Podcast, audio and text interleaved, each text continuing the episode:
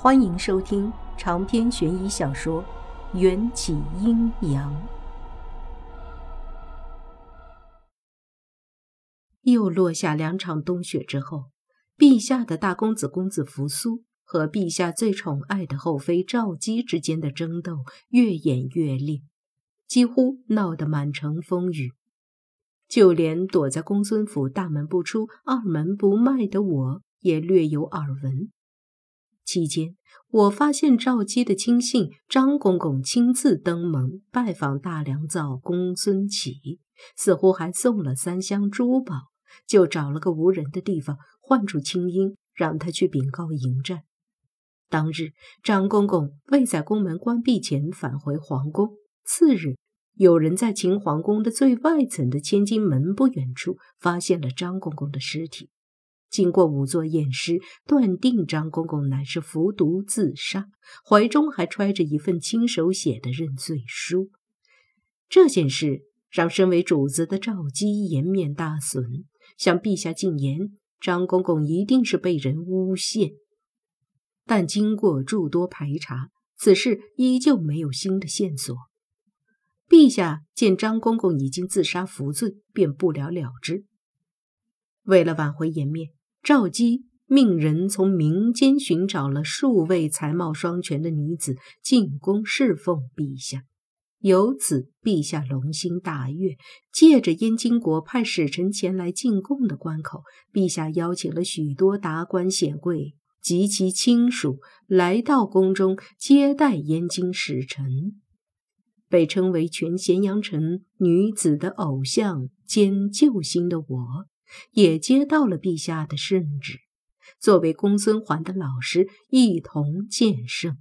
所有人都知道，这次盛宴上必定隐藏着许多阴谋，但这都是暗地里的搬弄权势。明面上，参加盛宴的每个人似乎都把精力放在了如何梳妆打扮之上，尤其是后宫的女人。参加这样高规格、大规模的盛宴。需要讲究的礼节比现代人参加酒会要讲究繁琐得多，一些细节上的疏漏，稍有差池就有可能会让我人头落地。比方说，只有皇后有资格穿正红色，其他女子无论身份有多高贵，也只有成亲的那一天才能穿一次正红色，并且还必须是正妻。其他的后宫嫔妃和官旗只能穿桃红、浅红等等的红色，但如果都选了红色，就又有撞色之嫌。最可怕的是，万一和比自己权位高的女人撞色了，对方一定会心生恨意，以后免不了被穿小鞋。据说，当年红极一时的宠妃姚美人。就是因为与赵姬在一次盛宴上穿了同样的桃红色衣裳，被以莫须有的罪名陷害，打入冷宫，不到三年就疯了。所以，陛下召开的盛宴不仅是一场女人的斗艳场，更是一场充满血腥的杀掠之地。但我和那些女子不同，一来我不想成为焦点。所以选了一件简单却不简陋的水蓝色罗裙，这种不起眼的颜色，一定不会与权力高的女人撞衫。二来，我答应赴宴，仅仅只是抱着好奇和崇敬的心态，想去一睹历史上赫赫有名的一统六国的秦始皇的风采。我只花了一天，就把赴宴的行头准备妥当。身为大良造独生女的公孙环，却足足准备了半个月。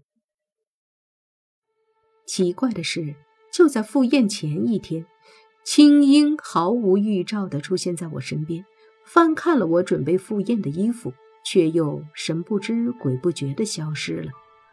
我还觉得奇怪，以为是爱美之心，人皆有之。要是青樱也喜欢那些好看的绫罗绸缎。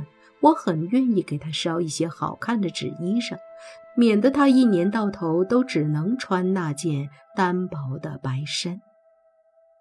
那一天，入宫参加宴会的马车一直从千金门排到了闸门，整整三公里的道路都挤满了人，似乎连插针的间隙都没有。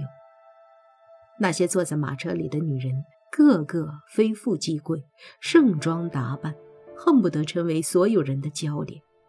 我发现，公孙环的马车里不仅邀请了我，还邀请了咸阳城中一位鼎鼎大名的画家。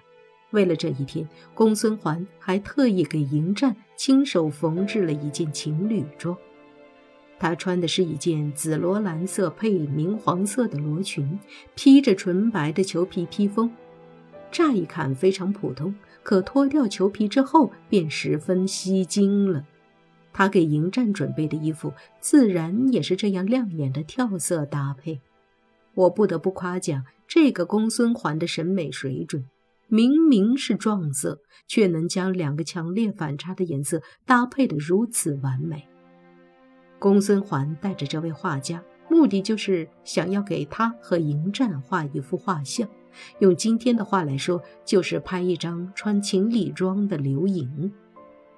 可进了宫门之后，公孙环微笑的嘴角瞬间塌了下来，因为迎战根本没有穿他给的衣服。而是穿了一件极其不显眼的湛蓝色的衣服，这种颜色就算是在服饰较为单一的皇子队伍中，都几乎要被埋没，不仔细找根本找不到他。或许迎战本就不想让别人注意到他吧，他的阴阳眼和操控鬼魂的能力，让身边的亲人都对他避之不及。但我穿水蓝色，他穿湛蓝色。整个皇宫就只有我们穿着相似的颜色。我控制着自己不去胡思乱想，却又莫名的感到雀跃。昨晚青樱突然造访的理由似乎有些水落石出。在盛宴开始前，所有人都不得擅自改变队形，朝廷重臣排在最前，其次是皇子们。再则就是文武百官，最后才是我们这些家眷。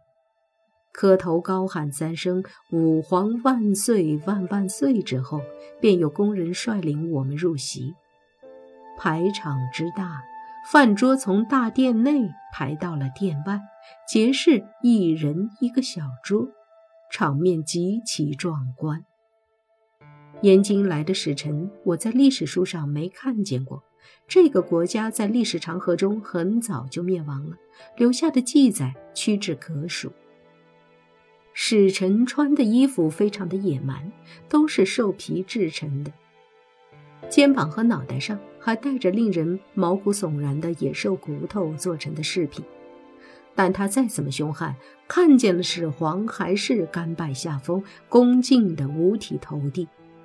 我坐的位置非常靠后，只看见一个肩膀宽大的威严男子正坐高堂，睥睨着苍生。始皇陛下头戴朱冕，我看不清他的容貌，但他给人的感觉与迎战给人的感觉说不出的相似。迎战完全继承了始皇的气度，所以才会处处显露那种得天独厚的孤冷和傲慢。这便是王者之风。等秦国和燕京国之间的正事聊完，便有美人登台献舞。迎战的席位在陛下高台下的左手第二个位置，在他前面一个坐席上是同样气宇不凡的白衣男子公子扶苏。公子扶苏是秦始皇的大儿子，原本也是众望所归的接班人，但在历史上。公子扶苏却在争夺王位的过程中死在了公子胡亥的手里。这个公子胡亥是秦始皇的第十八个儿子，也是宠妃赵姬之子。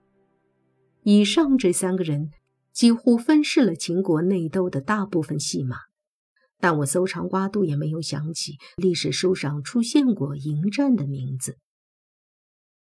陛下，今日百鸟朝凤，百花齐放。那么好的日子，看这些歌姬舞姬表演，未免不够尽兴。臣妾有一个想法，不知当说不当说。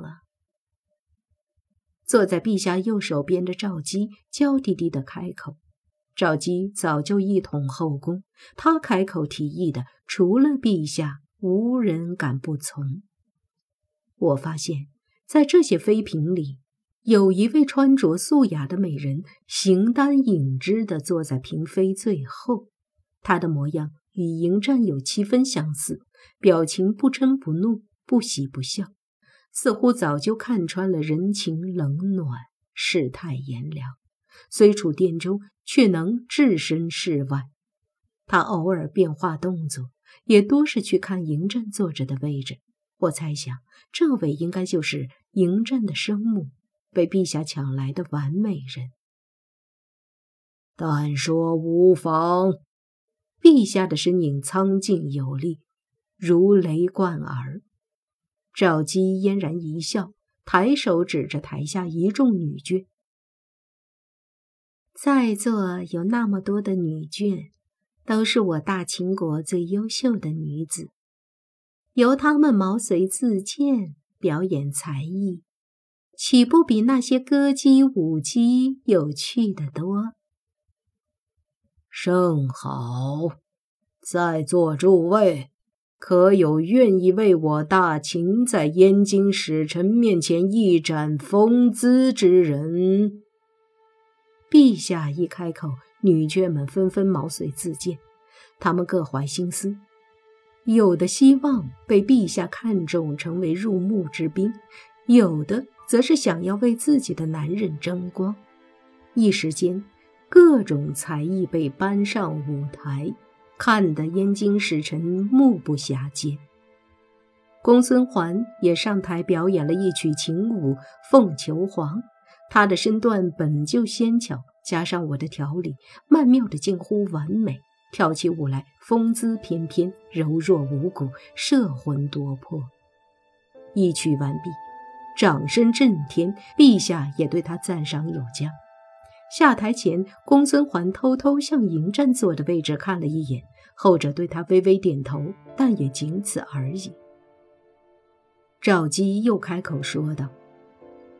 公孙小姐才貌双全，已是咸阳城内人尽皆知的事实。臣妾素闻，公孙小姐还有一个更加出类拔萃的师傅，这才能调教出公孙小姐这么优秀的才女。陛下，臣妾已经将公孙小姐的师傅请来，不如也让这位奇女子在燕京使臣面前。演绎一番，赵姬把矛头指向了我。哦，是哪位小姐？快上台，让寡人看看。陛下酒兴大发，命令道：“我去，老娘已经够低调了，还是被这个赵姬拖到台面上。”小女连坠，拜见陛下。我恭敬的磕头，有点后悔没有带着小燕子发明的跪的容易。免礼，你有什么才艺要献于寡人？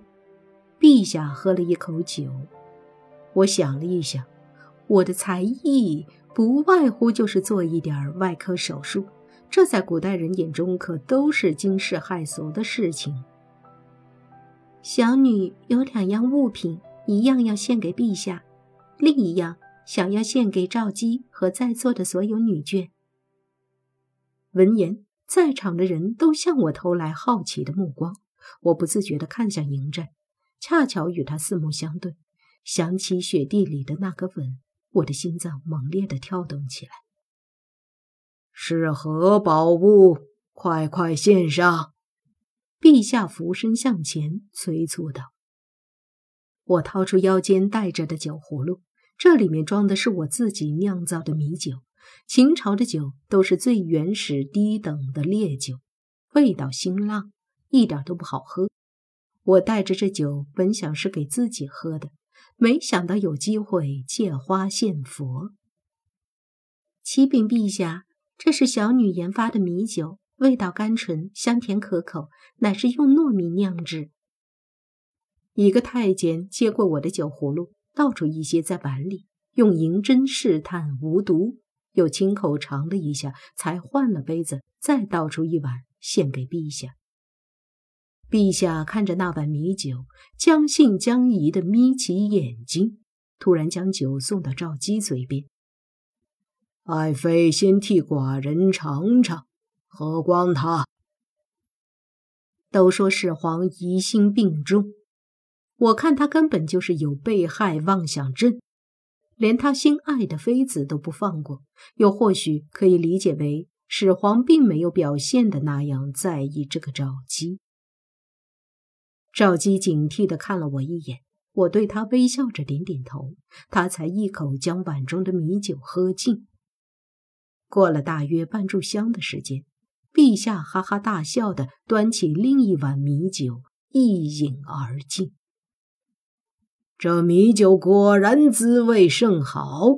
赵姬是寡人的好爱妃，连坠也是寡人的好臣女。来人，赏！谢陛下，小女献上的第二件宝物，乃是可以令秀发乌黑顺滑。白发变黑的丹药，名唤三千青丝。说着，我又掏出两个锦盒，呈现给赵姬。赵姬已经年过三十，不像二八少女那般貌美了。为了青春永驻，她几乎用尽了所有办法。除了三千青丝，小女还有定颜丹，服下可保容颜不老。我故意这么说。为的是让赵姬重用我，这样我就不会再变成迎战奴隶的身份。就听赵姬说道：“陛下，没想到世间真的有这样的奇女子。你看她容姿俊美，谈吐得体，举止也算大方，就算大家闺秀也比不过他。这样的老师教导出来的学生，必定也不会差。”公孙小姐就是个好例子，臣妾十分中意这位公孙小姐，斗胆想请陛下在这个举国欢庆的日子里喜上加喜，将公孙小姐赐婚给我们的胡亥孩儿。赵姬一边说着，一边走到高台前跪下。此言一出，文武百官都窃窃私语起来。谁都知道公孙环和迎战的交情，就连大良造也是默许了这两人的婚事，就等二人成年再请陛下赐婚。长篇悬疑小说《缘起阴阳》本集结束，请关注主播，又见菲儿，精彩继续。